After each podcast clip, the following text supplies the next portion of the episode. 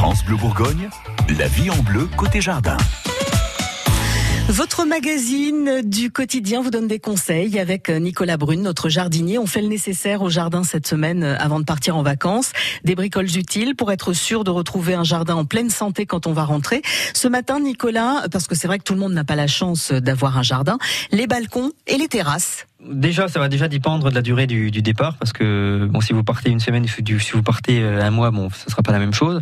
Euh, ce qu'il faut faire également, c'est déjà, on peut déjà faire des choses avant, quand on va planter, c'est bien prévoir de, prévoir des, gros volumes de, de, de, terre. Donc, si vous mettez un arbuste ou même, même des, des, plantes annuelles ou des, des, plantes vivaces, on va éviter de les mettre dans des pots de 20 cm de diamètre. On va partir minimum sur des volumes de 50 cm euh, de terre, parce que bon, bah, forcément, 5, un pot de 20 cm va sécher beaucoup plus rapidement qu'un pot de 50. Donc ça, c'est vraiment très important de prévoir tout ça.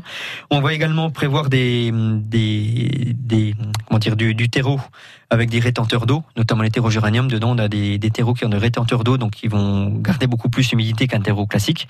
Donc ça, c'est déjà des choses à faire euh, avant. Donc une fois que tout est planté, bon, ce qui est important également de faire, c'est de, mettre du paillage en surface. Donc bien pailler la surface des pots pour éviter donc bah, que l'eau s'évapore trop vite. Ça va toujours garder de la fraîcheur et limiter les mauvaises herbes. Et puis euh, bah, ensuite, bon, on va soit on compte sur un voisin pour venir arroser une ou deux fois dans la semaine, soit ensuite dans les dans les pots sur les terrasses, on met très facilement des systèmes de goutte à goutte. Oui, ça fonctionne. Mais alors, il faut avoir un, un, un, point d'eau euh, sur, sur sa terrasse. Voilà, ouais, ça c'est très bien d'avoir un point d'eau.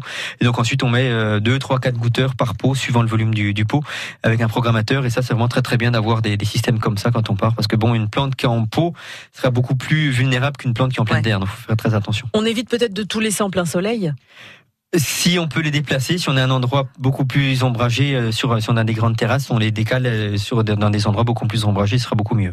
Ouais, un peu d'engrais, un peu de trucs un comme peu d'engrais, bien sûr. Les on, les, on les, nourrit, surtout les plantes en pot. Ben, une plante en pleine terre, ben, elle va aller chercher comme sa nourriture en profondeur, alors qu'une plante en pot, ben, le, le, volume de terre est quand même assez limité, donc elles peuvent pas aller chercher la nourriture comme elles veulent, donc il faut leur apporter forcément la nourriture. Très, donc très on va le faire avant de partir. Si on part un mois, on le fait, on fait régulièrement et avant de partir. Euh, puis après, ben, si vraiment euh, ben, on part trois semaines, un mois, bon, on va pas embêter les voisins en disant bah apporte de l'engrais. Au moins déjà qu'ils viennent arroser, c'est déjà bien. Et quand ils reviennent, ben ils rapportent de l'eau.